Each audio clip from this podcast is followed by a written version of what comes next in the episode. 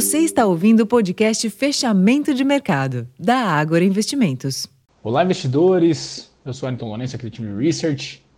E a combinação de queda dos rendimentos dos treasuries, recuo dos juros no Brasil e expectativa por novos estímulos na China foi o combustível para uma sessão de alta firme do Ibovespa, apesar da performance mais tímida dos índices de Nova York, que fecharam com ganhos limitados. Internamente, a forte alta das ações do setor financeiro, em semana marcada pela publicação dos resultados dos grandes bancos, ajudou a impulsionar o Ibovespa, que também se beneficiou da valorização das principais blue chips de commodities, notadamente a Vale e Petrobras, reagindo à sinalização do governo chinês de promover uma série de medidas para impulsionar o consumo doméstico.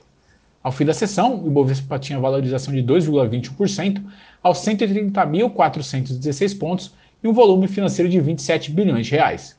No mercado de câmbio, o dólar encerrou em leve baixa de 0,4%, cotado aos R$ 4,96. Por fim, para amanhã, a agenda local reserva a pesquisa mensal de comércio em dezembro e a Anfávia divulga a produção e vendas de veículos. Bom, pessoal, esses foram os destaques desta terça-feira. Eu vou ficando por aqui. Desejo a todos uma excelente noite e até amanhã.